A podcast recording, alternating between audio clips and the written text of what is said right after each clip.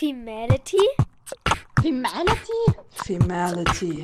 Femality. Femality. Femality. Femality. Femality.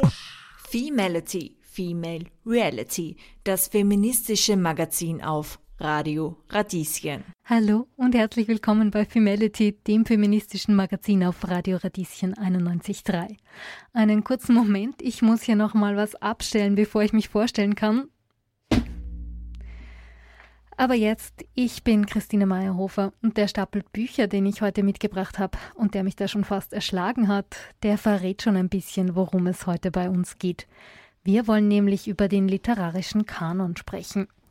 Mit Kanon haben auch die größten Lesemuffel unter uns zu tun, nämlich wenn es darum geht, welche Bücher denn im Laufe einer Schulkarriere gelesen werden sollen. Ganz genau meint der Begriff Kanon eine Auswahl an Werken, die von besonderem Wert sind. Also so gut, dass wir als Gesellschaft möchten, dass möglichst viele diese Werke kennen, sie gelesen haben und wir sie auch in Zukunft jungen Menschen zu lesen geben. Kanon, das bedeutet also im traditionellsten Fall Goethes Faust, Schillers Wilhelm Tell, Der Sandmann von E.T.A. Hoffmann und ein paar Kurzgeschichten von Kafka, alles Beispiele aus meiner eigenen Schulzeit. Der Haken bei der Sache, es ist euch sicher schon aufgefallen, Kanon ist männlich. Von Männern geschrieben, von Männern ausgewählt. Man kann durch die Schule gehen, ohne überhaupt ein Buch von einer Frau gelesen zu haben. Wie Lehrpläne und Bücherregale vielfältiger werden können, darüber spreche ich mit Andrea Geier, Literaturwissenschaftlerin und Professorin an der Universität Trier. Bevor es aber so richtig kompliziert wird. Musik. Willkommen zurück bei Femality. Bei uns gibt es heute nicht nur Musik, sondern auch Literatur. Und zwar geht es genauer gesagt um den literarischen Kanon und wieso der immer noch männlich ist. Andrea Geier, Literaturwissenschaftlerin an der Universität Trier. Wie kann es denn überhaupt sein, dass sich ein Kanon herausbildet und weiterhin hält, in dem manche Werke, überwiegend die von Männern, weiterhin gelesen werden und andere nicht? Es ist ein Zusammenspiel von vielen Akteuren, institutioneller Art. Das ist eigentlich der zentrale Punkt, dass man sagen kann, es gibt schon Aspekte wie zum Beispiel Literaturgeschichte, ähm, die machen Autoren sichtbar und eben wesentlich mehr Autoren als Autorinnen und sozusagen halten damit bestimmte Autoren bzw. bestimmte Werke im Gespräch und andere nicht. Verlage haben ein bestimmtes Programm, haben eine Kontinuität, bestimmte Autoren im Programm zu halten und andere nicht. Und die Schule hat einen, einen, eigenen Kanon, der zu einer Traditionsbildung führt und so weiter. Das heißt, es gibt ganz viele institutionelle Akteure, die dazu führen, dass bestimmte Texte im Gespräch gehalten werden. Und Texte von Frauen gehören zu denen, die sehr häufig sozusagen hinten runterfallen und vergessen werden.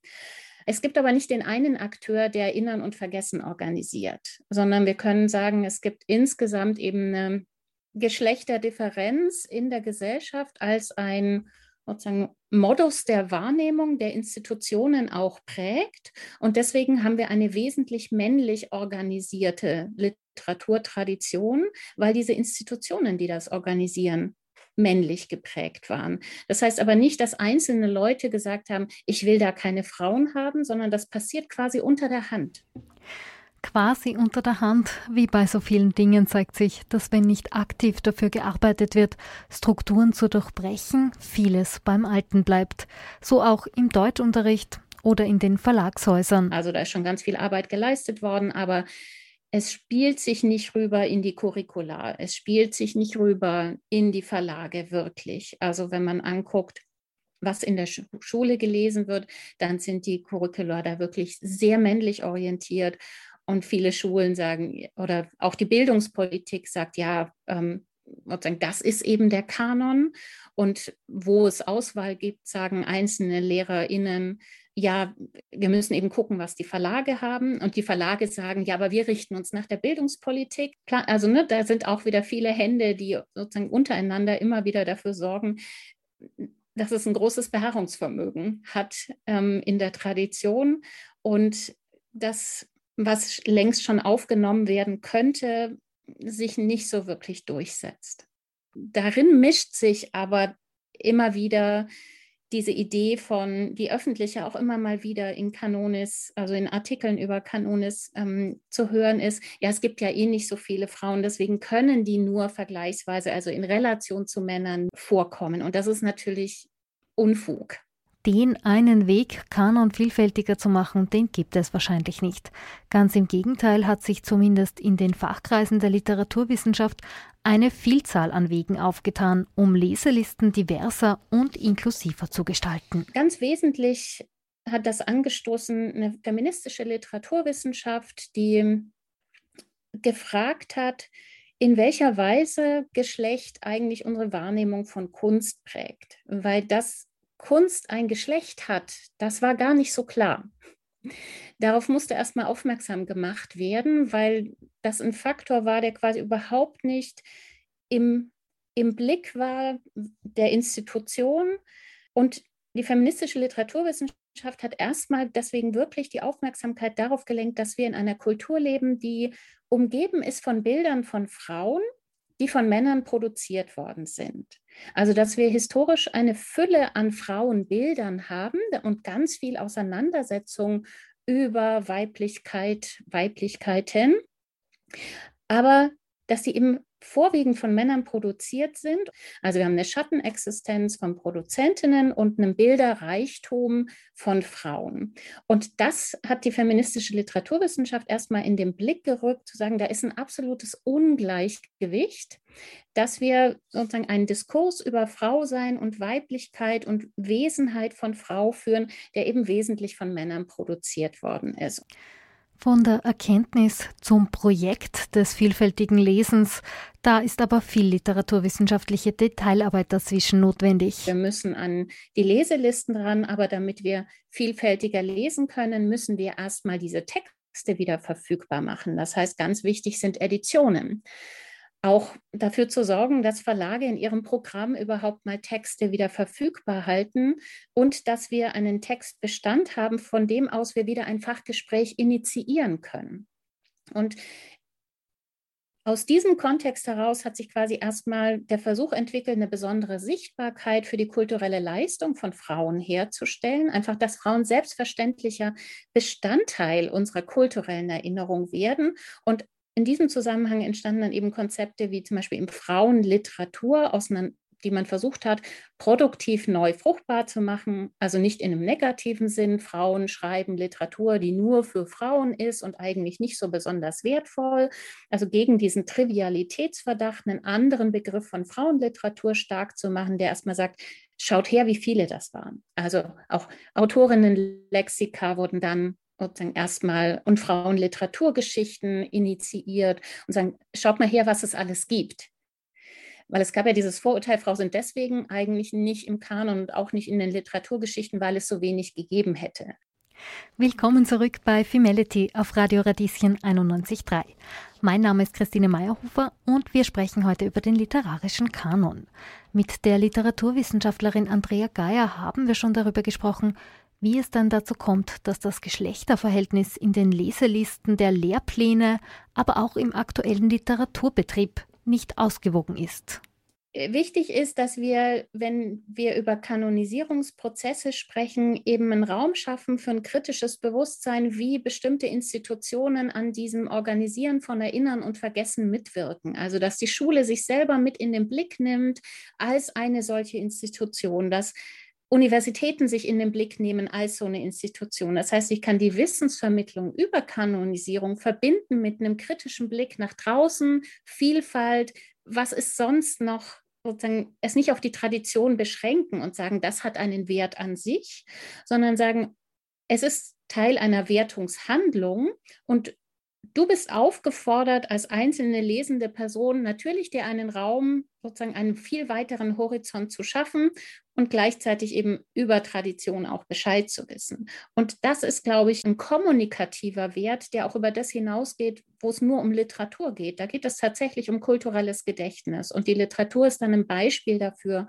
wie Erinnern und Vergessen organisiert ist. Und das, das fände ich wichtig, wenn wir das mit aufnehmen könnten dann geht es nicht nur nämlich um die Menge der Texte, sondern um so ein Prozesswissen. Prozesswissen, also das Bewusstsein dafür, dass hier Texte gelesen werden, die ausgewählt sind und dass bei diesen selektiven Auswahlprozessen gerne einmal auf Frauen vergessen worden ist. In all diesen Kontexten kann man so ein bisschen einspielen, warum jetzt dieser Text? Weil man das schon immer gemacht hat oder worin liegt der Wert dieses Textes? Immer so eine Kommunikation mitzuführen, das wäre wichtig. Es wird aber gar nicht thematisiert, sind das jetzt immer schon kanonische Texte oder und warum dieser Text oder hätte es da eine Auswahl gegeben, was gibt es da noch in diesem Raum, sondern diese Texte werden ganz häufig einfach gesetzt. Und das sollte sich verändern. Es sollte zumindest punktuell so ein Nachdenken darüber geben, warum dieser Text, welche Wertigkeit verknüpft sich damit, was für einen Status hat der, welche anderen Texte gäbe es da, wie organisiert sich literarische Tradition? Wie könnte man das anders machen? Und das heißt, dass man diese Sichtbarkeit für Autorinnen über eine, eine andere, andere Fragestellungen herstellt. Also zum Beispiel Gedächtnis der Literatur, methodische Fragen, sowas wie Texte beziehen sich auf Texte. Wenn man da mal eine Sitzung dazu macht, dass man sagt, literarische Tradition stellt sich darüber her, wer schreibt über wen. Also Autoren selber sind auch Akteure in der Kanonisierung. Und dann kann man zum Beispiel sehen, wie ein männliches Gedächtnis und eine Linie und eine Referenz quasi hergestellt wird und wie Frauen versucht haben, als Autorinnen wieder Sichtbarkeit für eine verschüttete Tradition eher herzustellen, die gar nicht so stark ähm, in der Literaturgeschichte sozusagen präsent ist. Text über Text also. Auch so wird Kanon geschrieben. Das kann ich auch aus eigener Erfahrung bestätigen. Ich habe mich für diese Sendung auf die Suche nach Musik von Frauen über Literatur oder das Schreiben begeben. Und ich muss sagen, im Rahmen einer oberflächlichen Google-Suche war das gar nicht so leicht. Popsongs über Literatur beziehen sich meistens auf Werke von Männern und auch Nummern übers Schreiben an und für sich. Auch da dominiert die Vorstellung vom Künstler oder Schriftsteller als Mann den zum Trotz jetzt eine meiner absoluten Lieblingsnummern zurzeit, My Ugly Clementine mit ihrer Version von Unwritten. Die Überrepräsentation von Männern ist aber nicht nur eine Sache der Vergangenheit, die sich eben noch in verstaubten Schullehrplänen hält. Sie ist auch in der gegenwärtigen Debatte auf den Seiten des Feuilletons zu finden, wie Andrea Geier erklärt. Der Buchmarkt ist vielfältig und vor dem Hintergrund wäre es wirklich eine Perspektive eher auf die Institutionen, wie zum Beispiel die Literaturkritik zu schauen, wäre die Ausbildung zu schauen, sagen, wie stellen die immer noch Unterschiede in Wertigkeiten her und wie nutzen die ihre Reichweite, sei es jetzt als Multiplikatorinnen in Institutionen wie Schule oder Universität oder eben als Multiplikatorinnen im öffentlichen Raum wie in der Literaturkritik. Was machen die da eigentlich? Und zum Beispiel gibt es bei der Literaturkritik ähm, Untersuchungen, äh, Veronika Schuchter hat das auch gemacht zum Beispiel, die klar zeigen, dass Literaturkritiker zu drei Vierteln Texte von Männern rezensieren, während Frauen ziemlich ausgewogen rezensieren. Das heißt, es ist nicht so, Frauen machen vor allem Frauen und Männer machen Männer, sondern Männer machen vor allem Bücher von Männern und Frauen machen vielfältigere Lektüre. Sich mit solchen Mechanismen der eigenen Institution zu beschäftigen, das wäre ja wichtig, weil es immer noch eben Akteure sind, die auch eine, eine Orientierungsleistung erbringen. Also ich meine, der Buchmarkt ist völlig unübersichtlich und es gibt sozusagen keine Möglichkeit zu sagen, irgendjemand hat den Überblick. Das heißt, es gibt ganz viele Auswahl Prozesse, die völlig undurchsichtig sind. So, ja, also sozusagen, welches Buch wird von welchem Verlag gepusht, wohin, was wird für Preise eingereicht und so weiter. Das heißt, es gibt ganz viele einzelne Akteurinnen, deren Verantwortlichkeit darin besteht, Sichtbarkeit für was herzustellen. Und das wäre dann eben die Frage, verwenden, wofür verwenden Sie das? Oder wie verstehen Sie Ihre Verantwortlichkeit im Markt? Was für ein Programm haben die da? Ganz oft wird die Diskussion über mehr Vielfalt im Literaturbetrieb und den Programmen von Verlagen oder Short- und Longlists von Literaturpreisen sehr erhitzt geführt. Ich fände es gut, wenn die Debatten ein wenig anders geführt werden. Also die haben ja eine starke Tendenz oft zu einem, ich sage jetzt mal, alarmistischen Unterton. Und da wäre es mir lieb, wenn man ein bisschen zurückschrauben könnte und einfach so Zeitdimensionen in den Blick nehmen könnte. Also es gibt Wünsche nach Sichtbarkeit, nach Repräsentation, die man ernst nehmen sollte und sofort wegwischen sollte mit dem angeblichen dann aufgebauten Horrorszenario, oh, dann wird jeder nur noch nach seiner Hautfarbe, nach seinem Geschlecht und so weiter, dann gibt es nur noch Bubbles und Gruppen und es gibt quasi nicht mehr das, was Kunst leisten soll, nämlich den Freiraum der Möglichkeiten herstellen. Da wird dann immer die große aufgeladene Kunstbegriff wird gestellt gegen ein ähm, angeblich sozusagen identitätspolitisches Ziel, das extrem verengt dargestellt wird statt zu sehen, dass es Zwischenschritte gibt, die auch ähm, einfach erstmal Konkurrenzen sichtbar machen. Konkurrenzen sichtbar machen. Damit ist gemeint, dass gerade im Literaturbetrieb Verhältnisse und Kompetenzen neu verhandelt werden. Ein spannendes Beispiel aus der rezenten Vergangenheit ist wohl die Übersetzungsdebatte rund um Amanda Gorman, Jene schwarze junge Dichterin, die die Welt zu Jahresbeginn mit ihrem Inaugurationsgedicht für US-Präsident Joe Biden bei dessen Amtseinführung in Washington begeistert hat. Das internationale Erscheinen des Gedichts war in einigen Ländern von einer intensiven identitätspolitischen Debatte verknüpft, nämlich darüber, wer denn geeignet ist, so ein Gedicht zu übersetzen. Muss eine Übersetzerin über einen vergleichbaren Erfahrungshorizont verfügen wie die Verfasserin, also in diesem Fall jenem einer jungen schwarzen Frau? Es geht irgendwie weniger darum, eine richtige Antwort für so ein schwieriges Thema zu finden, als vielmehr in den Blick zu bekommen, mit welcher Selbstverständlichkeit eigentlich in solchen Fragen normalerweise entschieden wird. Amanda Gorman war so ein Beispiel. Zu sagen, wer darf die jetzt übersetzen? Und man muss nicht mit jeder einzelnen Entscheidung, die sozusagen im Kontext dieser vielen verschiedenen Fälle von, wer darf jetzt tatsächlich übersetzen, wer hat zurückgegeben, wer hat zurückgezogen und so weiter, sozusagen muss man nicht mit jedem Fall einverstanden sein, aber man muss erstmal anerkennen, dass das ein Raum ist, um diese Fragen überhaupt mal zu thematisieren. Also wer wird selbstverständlich wahrgenommen als jemand, der Gedichte übersetzt? Und zwar wessen Gedichte? Wie stellt sich sozusagen die Selbstverständlichkeit her, wer das tun darf? Wie stellt man Sichtbarkeit her? Und dann gibt es natürlich neue Konkurrenzen, nämlich eine berühmte Übersetzerin oder nämlich eine Übersetzerin, die sozusagen bestimmte Kompetenzen hat oder will ich bestimmte Kompetenzen aus einem Erfahrungshintergrund auch sichtbar machen, weil das bisher zu wenig der Fall war. Das heißt, es gibt hier einen Raum von Verhandlungen und da knirscht es auch und geht es auch um ökonomische Fragen. Nicht nur sozusagen ideelle der Sichtbarkeit ähm, der kulturellen Repräsentanz, sondern sie sind verknüpft mit, wer ist selbstverständlich Bestandteil des Literaturbetriebs und wer nicht. Und all diese Fragen gehören diskutiert und für alle diese Fragen brauchen wir einen Raum. Und deswegen würde ich mir wünschen, und das tun ja auch viele, die selber im Betrieb sind, das einzuordnen und zu sehen, wenn wir jetzt eine Weile mal diesen Erfahrungshintergrund ernster nehmen als eine Komponente, die auch Kompetenz schafft, eine bestimmte Sensibilität für kulturelle Differenz übersetzen. So, wenn wir das auch mit ins Kalkül nehmen, mal eine Weile, dann ist das vielleicht ganz gut. Ins Deutsche ist das Gedicht The Hill We Climb übrigens von einem dreiköpfigen Team übersetzt worden, und zwar von Uda Stretling, Hadia Haruna Oelker und Kybra Gemüsei. Also ein Lösungsansatz, der eben eine mögliche Bandbreite an Erfahrungen und Kompetenzen abdecken will. Ich möchte die heutige Sendung gerne mit einem Plädoyer fürs vielfältige Lesen beenden. Für mich gibt es eigentlich wenig, wo ich so gut in andere Lebensrealitäten, andere Orte, andere Erfahrungen, andere Biografien und Lebensweisen so nah und echt erfahren kann wie beim Lesen. Mein erster Zugang wäre überhaupt mal ans eigene Bücherregal zu gehen. Ich glaube, dass es wichtig ist, das eigene Bücherregal anzugucken und zu schauen, was da drin steckt. Und dann zu gucken, wie vielfältig ist das.